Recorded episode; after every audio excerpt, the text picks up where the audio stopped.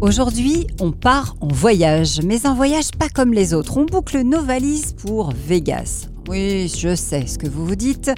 Vous avez déjà le bruit des machines à sous en tête? Eh bien, vous allez déchanter parce que euh, c'est au CES qu'on vous emmène. Et oui, la mecque de l'innovation technologique. The place to be quand on est de la graine d'inventeur. Bref, aujourd'hui, Nation Entreprenante va vous montrer que c'est déjà demain parce que vous le savez, nous, ce qu'on aime, c'est vous voir créer. Je suis Raphaël Duchemin. Attachez vos ceintures car notre épisode va vous décoiffer. Au volant de la DeLorean pour ce retour vers le futur, notre Marty McFly aujourd'hui dirige le village Baïsé à Paris. J'ai nommé Fabrice Marcella. Bonjour Fabrice. Bonjour Raphaël. Malgré la pandémie, 150 startups tricolores ont fait le déplacement. Elles sont de retour, hein, ça y est, elles sont rentrées en France et elles ont encore afflé de nombreux awards. Gros plan aujourd'hui sur quatre pépites qui vont compter dans le paysage français et international du futur. Surgar fait le pari de la réalité augmentée. Grâce à son logiciel, la microchirurgie se fera avec encore plus de précision en temps réel et tout en transparence. Vous verrez pourquoi. OpenMind Neurotechnologie est né du croisement entre l'univers des jeux vidéo et celui des neurosciences. Son but, nous aider à gérer notamment le stress au travail, un outil précieux pour les coachs mais aussi pour les psys. Un déjeuner de travail avec votre collègue qui vit à Boston aujourd'hui, oui, c'est possible grâce à la vitre. Il suffira de la toucher pour que la personne apparaisse en taille réelle, comme si elle était juste en face de vous. Et puis, fini les smartphones qui tombent en rate de batterie. Désormais, vous pourrez louer à l'heure ou à la journée une recharge. Le système de Thémis est pratique et vertueux. Vous verrez pourquoi. Soyez les bienvenus dans Nation Entreprenante. Le nombre de burn-out a bondi depuis euh, l'arrivée du coronavirus dans nos vies. Télétravail, insécurité, c'est vrai que les facteurs sont nombreux pour jouer avec nos nerfs et notamment les nerfs des salariés. Mais vous allez voir que les solutions se multiplient, elles sont de plus en plus innovantes. Bonjour Clarisse Pamis. Bonjour. Merci d'être avec nous. Vous êtes directrice associée chez OpenMind Neurotechnologie. Absolument. Euh, une entreprise qui a été créée déjà, déjà en 2016, c'est ça? Oui, 2016-2017. Euh, c'est suite effectivement au burn-out euh, du fondateur qu'il a eu l'idée en fait euh, d'aller chercher dans la science ce qu'on pouvait mettre à disposition par des moyens innovants, donc les jeux vidéo et de la donnée, auprès du monde de l'entreprise et donc des salariés. Comment lui vient cette, cette idée, cette initiative de, de croiser finalement ces deux mondes qui, a priori, n'ont rien à voir? Alors en fait, les neurosciences déjà ont beaucoup évolué euh, depuis les années 2000. On a aujourd'hui finalement une très bonne connaissance de comment fonctionne le stress, les émotions, euh, ce qu'on appelle le système nerveux autonome.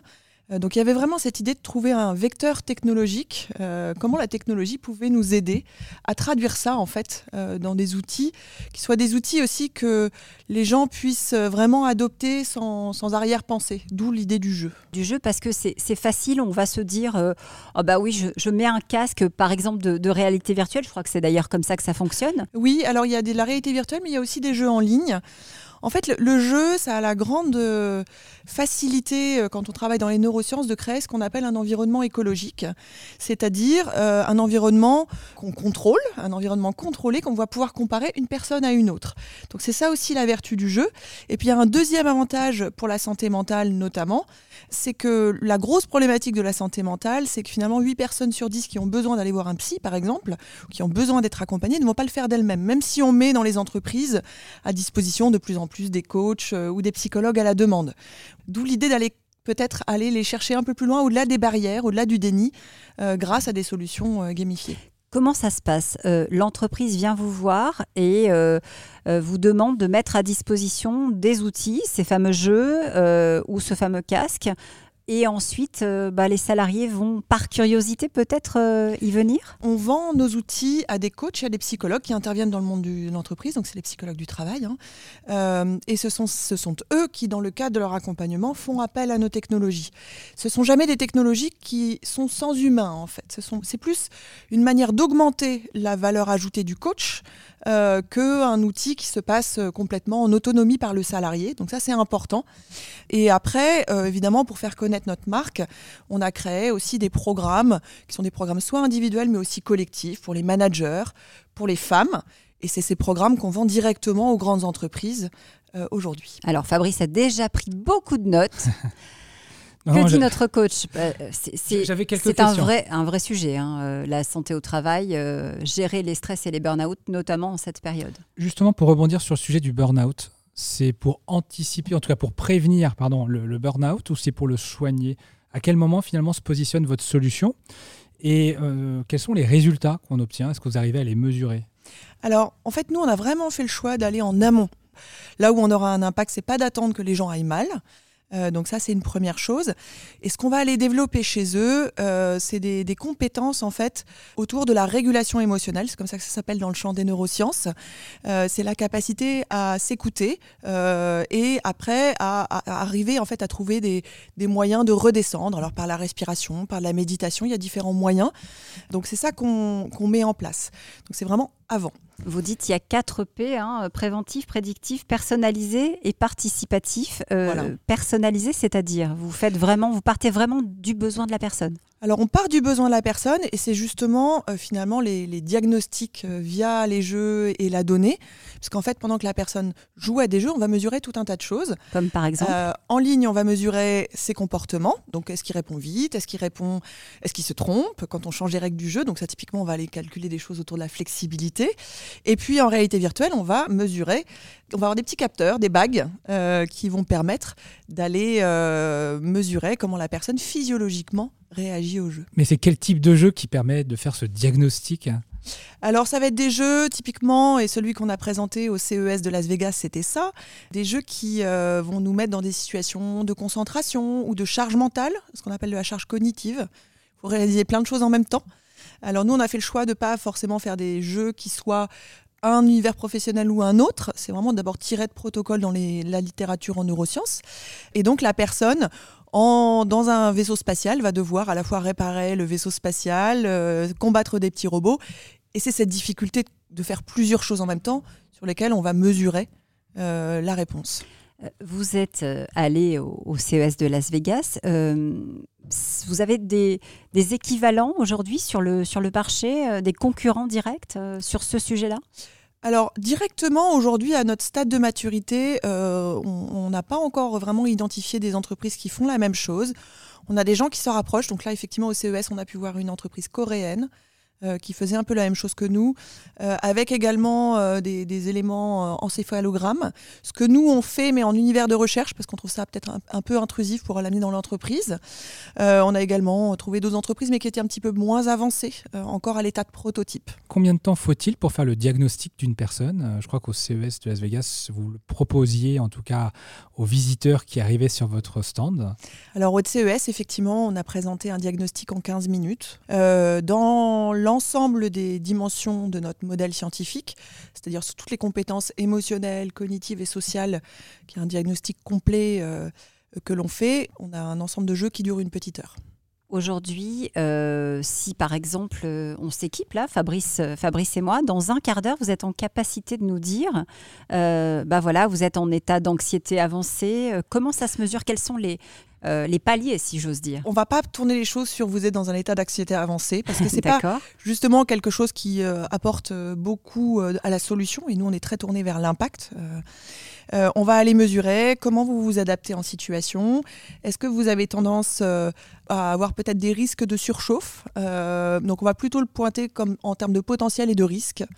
et effectivement, le, le, diagnostic en 15 minutes, on était capable de faire un diagnostic sur la partie euh, émotionnelle, donc euh, l'activation, en fait, la gestion de l'énergie, qui permet d'identifier si on peut aller un jour à un burn-out, et également sur la partie cognitive, est-ce que vous êtes flexible en situation d'incertitude? Oui, vous mettez les, warnings hein, en quelque sorte. Voilà, exactement. Fabrice. Le déclencheur, ça reste néanmoins le coach Oui, c'est une démarche en fait à un moment euh, qui, doit être accompagnée. on a de plus en plus de demandes via le CPF, le compte personnel de formation, donc c'est évidemment aussi ça peut être une démarche individuelle. Aujourd'hui, c'est quand même des choses qui sont monnaie courante dans les entreprises. On fait travailler les managers sur eux-mêmes.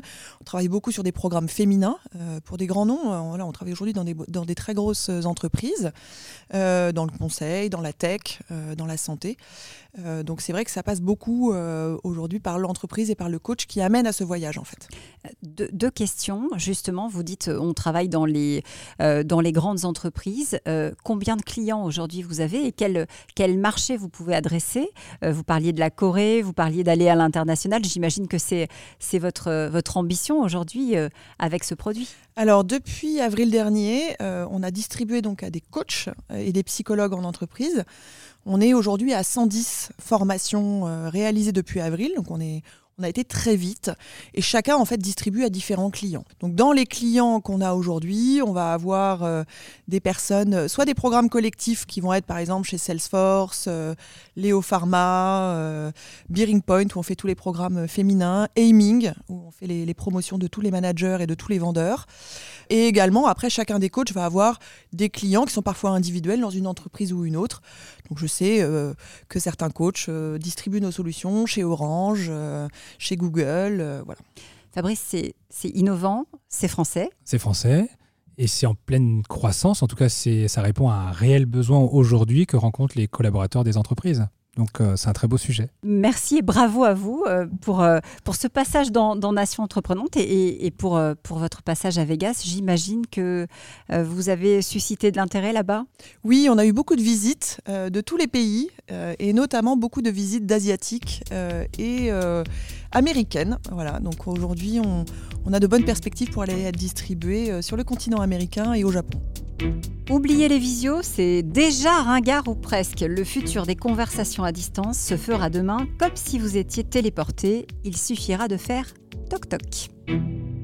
On a tous pris euh, l'habitude de se parler, c'est vrai, aujourd'hui dans, nos écrans d'ordinateur ou sur nos smartphones en visio. Et bien demain, on pourra aller encore plus loin et avoir l'impression que notre collègue est assis dans la même pièce que nous, même si nous sommes à Paris et lui, tiens, je ne sais pas moi, en Lozère. Il suffira tout simplement de toquer à la vitre.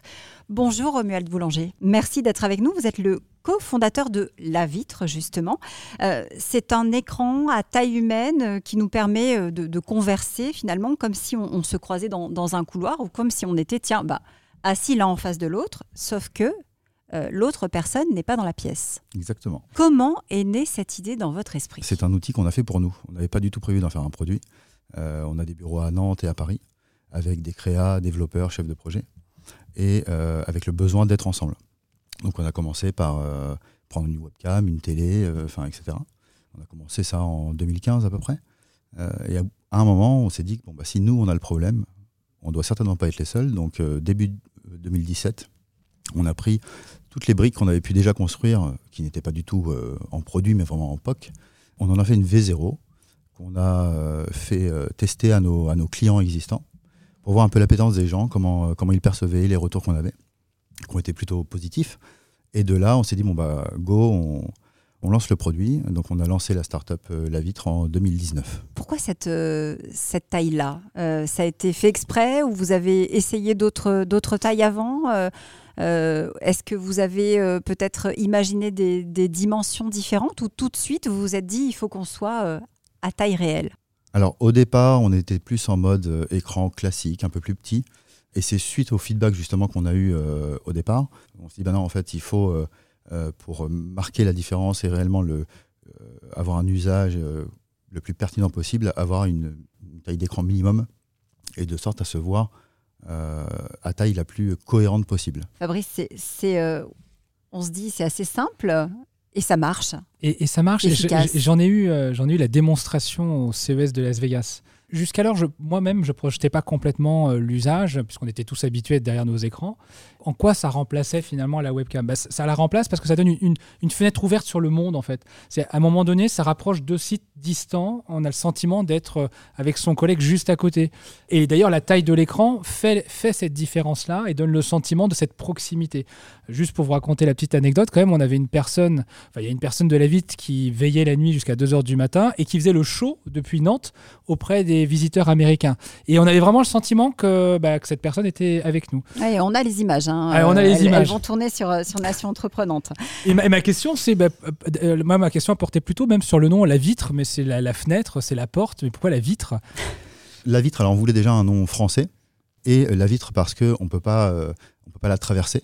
Et c'est venu comme ça, on cherchait un nom, on est tombé dessus, on s'est dit ça, ça marche bien. Et puis, et même en, pour le, les marchés US, on garde le même nom, où ils prononcent la vitre, la vitre, et, ça marche. oui, bah l'essentiel c'est que ça marche, quelle que soit la, prononciation, on est bien d'accord.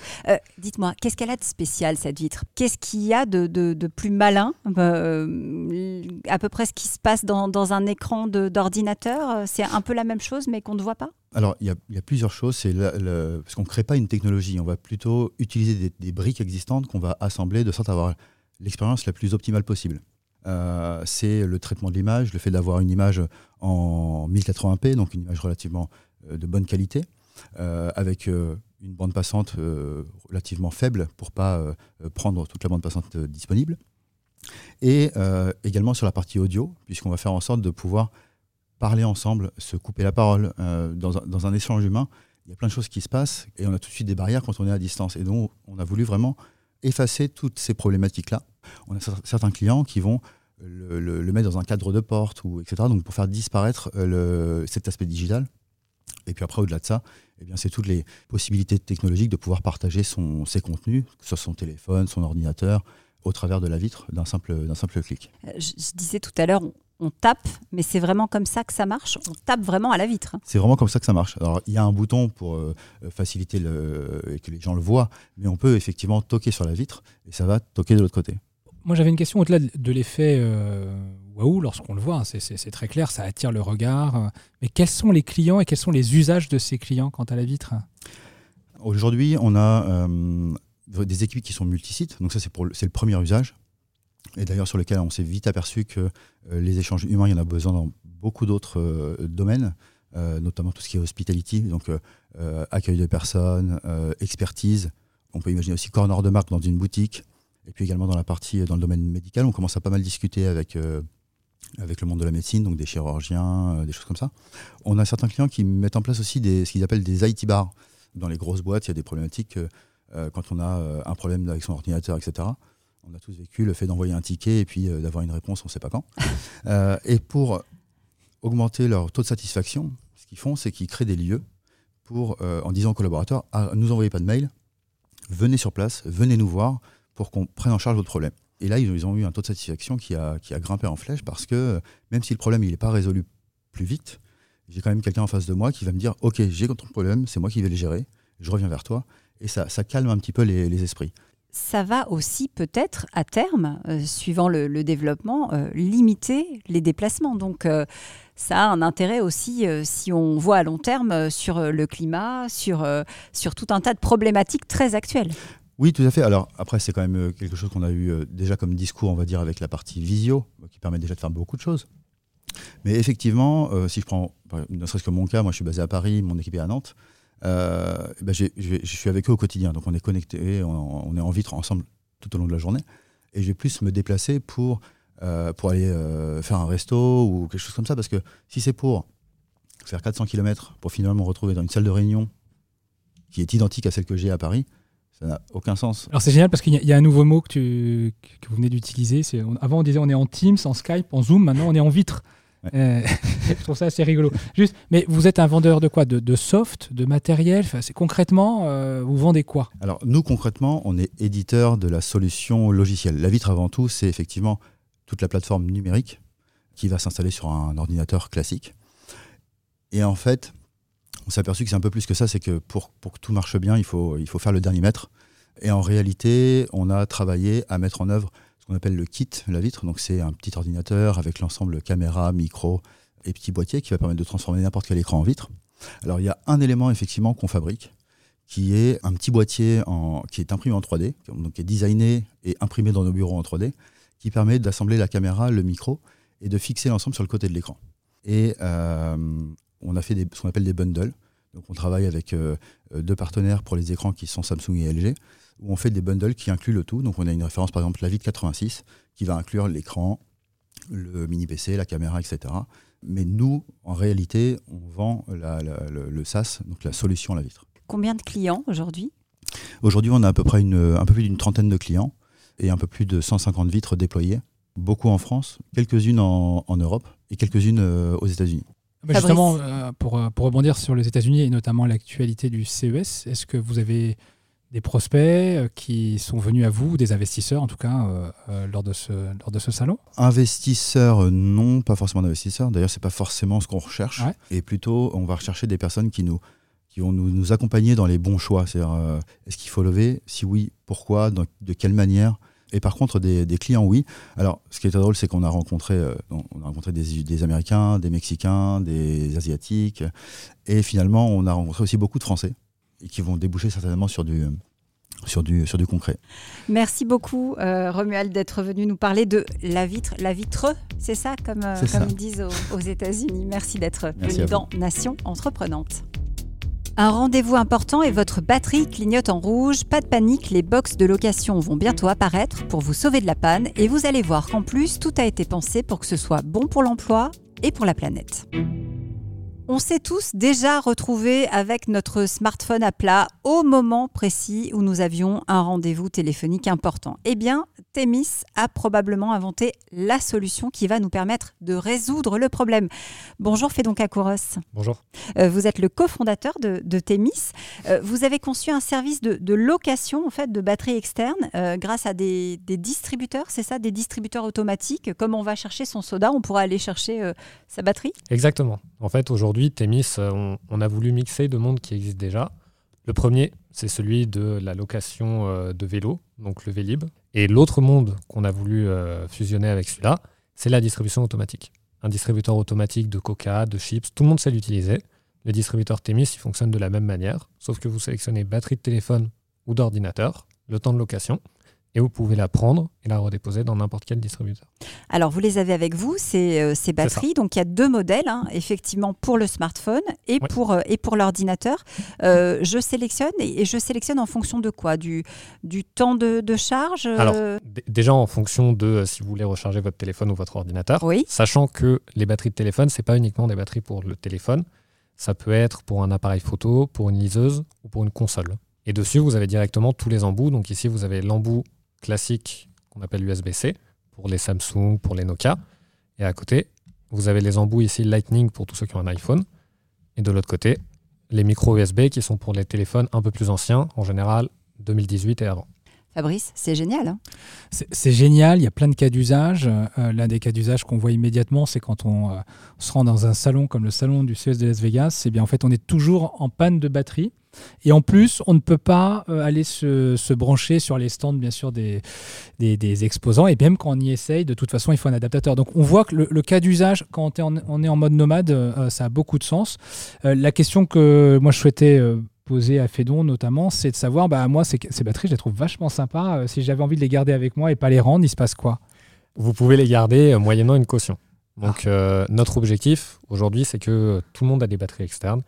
On les a au fond de nos tiroirs, on les reçoit en tant que goodies. Au CES, on en a reçu. Aujourd'hui, les batteries externes, il faut savoir que c'est 17 milliards de chiffre d'affaires dans le monde.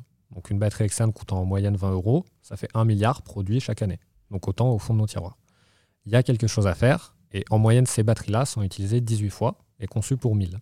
Donc il y a une vraie question d'efficacité énergétique sur laquelle nous, on essaie de mettre le doigt. Et en fait, euh, la, question de la caution, euh, quand vous louez une batterie, vous pouvez sélectionner votre temps de location. Si vous dépassez ce temps-là, chaque jour supplémentaire vous sera facturé. Au bout de 5 jours, vous devenez propriétaire.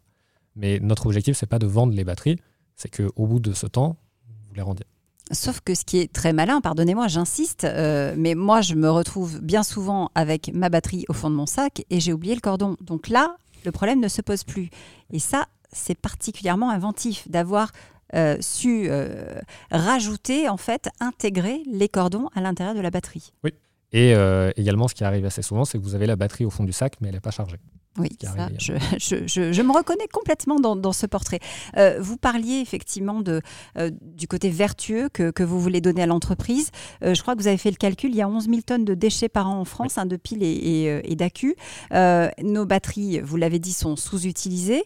ça veut dire que votre objectif, c'est de réduire de 95% ces, ces, déchets en optimisant justement la location. Alors, je vais me faire des ennemis, je pense. Mais oui, l'objectif, c'est ça. Euh, aujourd'hui, du coup, si on dit 18 locations pour 1000 prévus, ça veut dire que si vous achetez une batterie externe, vous achetez 98% de déchets. Donc là, euh, on est sur un modèle où en fait, nous, on va vraiment essayer de repérer les failles, de réparer. Lorsque la machine détecte une faille, on envoie un technicien, on retire la batterie, on la démonte. On a des techniciens issus de parcours d'insertion. Donc on est en train de parler avec tous les acteurs publics. C'est l'État, c'est la ville de Paris, c'est la région. C'est ce qu'on appelle les structures d'insertion par l'activité économique.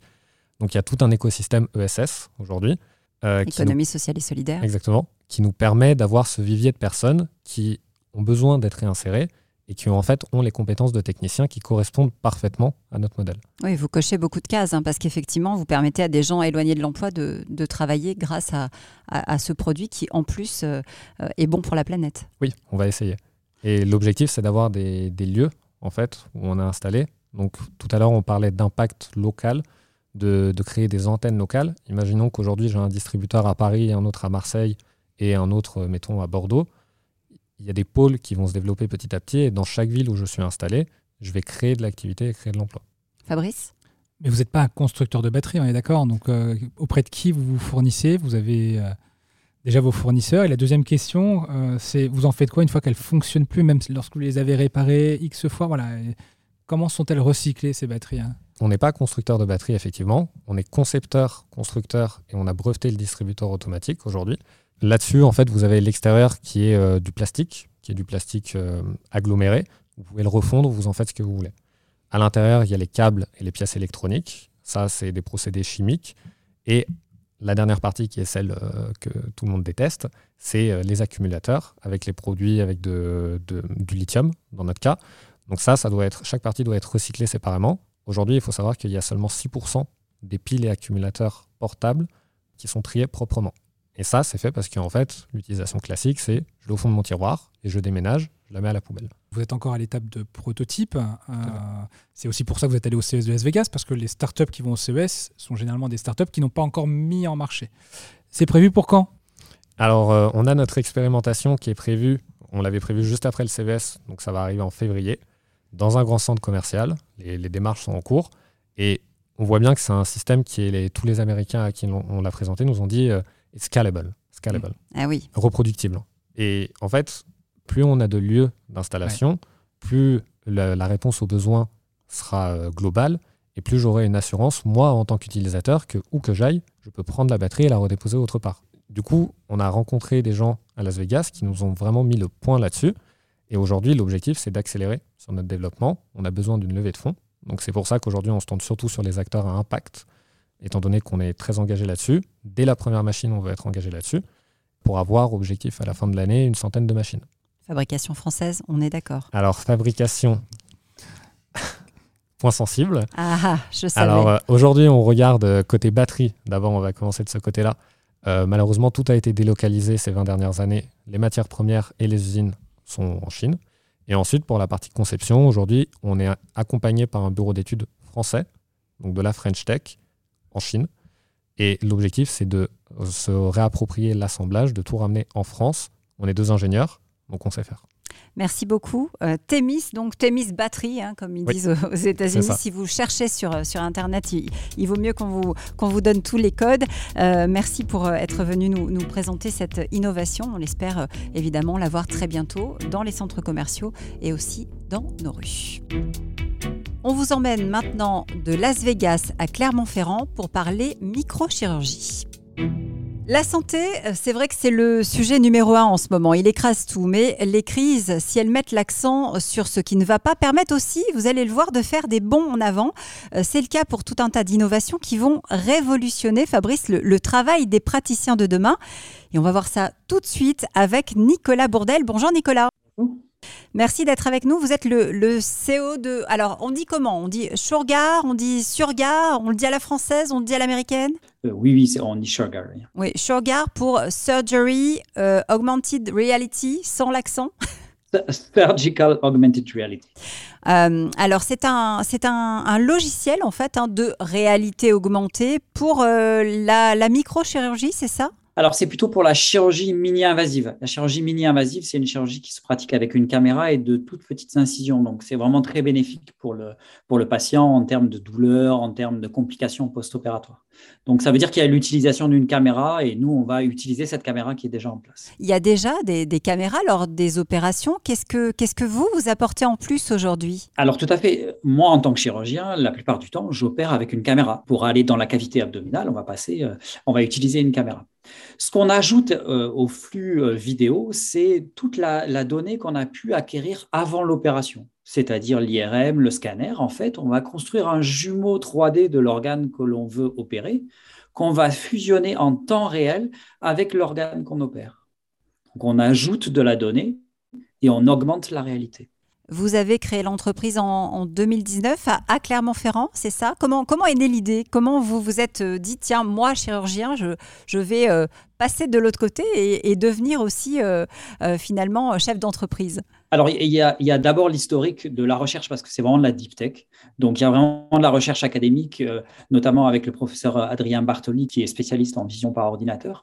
Donc, on a commencé à travailler avec lui il y a plus de 11 ans maintenant. J'ai fait ma thèse de science, mon PhD euh, dessus.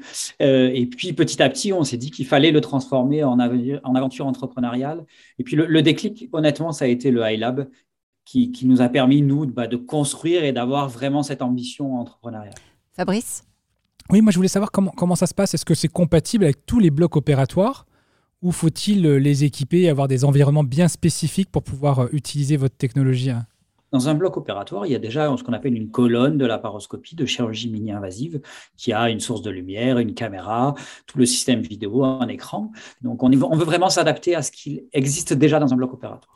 Euh, ce logiciel, il, permet d'une certaine manière euh, de, voir euh, au travers des, des organes. Si j'essaye de résumer, c'est un peu ça? Voilà, c'est de voir à l'intérieur de l'organe. Alors, ce que je prends souvent comme image, c'est vous avez une orange, vous voulez enlever les pépins de l'orange sans ouvrir l'orange. Il n'y a qu'une solution, il faut scanner cette orange, en faire un modèle 3D et le projeter sur l'orange. Et là, vous verrez où sont les pépins pour aller chercher les pépins. Et eh c'est exactement ce qu'on fait, mais l'orange est un organe et les pépins, c'est une tumeur, un cancer par exemple, qu'il faut aller enlever à l'intérieur de l'organe. Oui, comme si on, était en transparence finalement. Voilà, on rend l'organe semi-transparent, c'est-à-dire on peut voir la structure interne. Alors, l'objectif n'est pas de présenter que la tumeur, mais aussi les, vaisseaux qui vont à cette tumeur, les nerfs qui vont à cette tumeur, toute la, complexité de la structure d'un organe. Euh, ça change quoi justement? Ça change la, précision du geste? Euh, Cette dimension de temps réel, elle est importante aussi, j'imagine? Tout à fait, parce que en fait, euh, ça peut paraître étonnant parfois quand on explique ça, mais pour l'instant, avant d'opérer, on essaye de mémoriser l'IRM ou le scanner, et puis quand on voit l'organe, on se dit bon bah ça doit être à peu près là on en est à, ce niveau de technologie. Donc, ça fait un peu peur pour euh, des gens non habitués, mais c'est comme ça que ça se passe. Hein. Euh, et là, bah, on affiche la bonne information au bon endroit. Donc, on va montrer au chirurgien où est la tumeur, où il doit aller. On va plus loin parce qu'on va même montrer où il doit inciser pour respecter les marges autour de la tumeur. Nicolas, bah, votre pitch est parfait parce qu'en fait, généralement, ce qu'on recommande dans les pitchs, c'est faire peur. Et donc, vous nous avez fait peur et vous apportez la solution, donc je me sens, je me sens rassuré. Euh, d'ailleurs, euh, comment, euh, comment sur un salon tel que celui du CES de Las Vegas, vous arrivez à faire la démonstration de, de votre technologie, de votre savoir-faire, de votre outil alors pour nous, le, le, CES à Las Vegas, c'était une grande première de pouvoir amener tout notre matériel parce qu'il y a quand même du hardware, donc il y a un dispositif, même si c'est pas là qu'on a levé des verrous technologiques, mais il y a quand même tout un dispositif, un chariot qui est un, qui est un dispositif médical. Et puis on avait apporté en fait ce qu'on appelle un pelvic trainer, donc c'est là où s'entraînent d'habitude les chirurgiens. Et il y a un organe qui est imprimé en 3D. Là, c'était un utérus euh, qui était imprimé en 3D, donc on pouvait démontrer le, la réalité en temps réel avec euh, la réalité augmentée qui, permet de traquer enfin notre logiciel qui permet de, suivre l'organe même euh, s'il est en mouvement. Aujourd'hui, on est sur de la euh, chirurgie mini ou micro-invasive, mais demain, on pourra aller plus loin? En chirurgie ouverte, du moment qu'on a une caméra qui va être en fait plus puissante que l'œil humain lui-même, on peut très bien ajouter l'information à cette caméra. Donc, on peut très bien ajouter de l'information sur un casque avec euh, des, lunettes. Donc, c'est tout à fait adapté euh, à quel que soit le, type de chirurgie que l'on va faire. C'est pas notre premier objectif, mais bien sûr que à terme, c'est ce que l'on veut faire. Quel est le temps de formation pour un chirurgien pour adopter votre, euh, votre outil Alors nous, on essaye d'avoir un développement qui est très centré sur l'utilisateur. Le premier utilisateur, c'est moi et c'est notre équipe qui, qui l'avons testé. Euh, donc on essaye de tourner ça vraiment vers euh, un, un, développement UX qui soit vraiment abouti. C'est pas facile, mais l'objectif est que le chirurgien puisse s'approprier la technologie le plus rapidement possible, bien évidemment. Merci beaucoup Nicolas Bourdel d'être venu nous nous, parler ici dans Nation Entreprenante, ici au village Baïsé à Paris. Euh, ce sont des entreprises, Fabrice, que, que, vous avez emmenées avec vous au CES de Vegas. Et oui, on a vécu 4, euh, 5 jours ensemble, 4 jours ensemble. Et en tout cas, c'est un moment extrêmement fort pour les startups de se retrouver dans un, événement comme celui-ci parce que c'est une dynamique extrêmement forte où on va les uns et les autres partager avec des clients, pourquoi pas des investisseurs, des journalistes, des hommes politiques qui sont venus aussi euh, sur les stands. Voilà, c'est un moment en tout cas de, de, de, qui permet de bien démarrer l'année et de pouvoir concrétiser et transformer tous ces beaux contacts dans les 3 à 6 mois. Merci d'avoir été avec nous euh, pour euh, coacher euh, nos, startups, nos startups toutes incubées ici hein, au village By CA Paris. Merci d'avoir été avec nous dans Nation Entreprenante. Si vous aussi vous voulez nous rejoindre, vous le savez, il y a les réseaux sociaux. Vous nous écrivez sur www.nation-entreprenante.fr un petit message et vous serez peut-être demain avec nous ici au micro.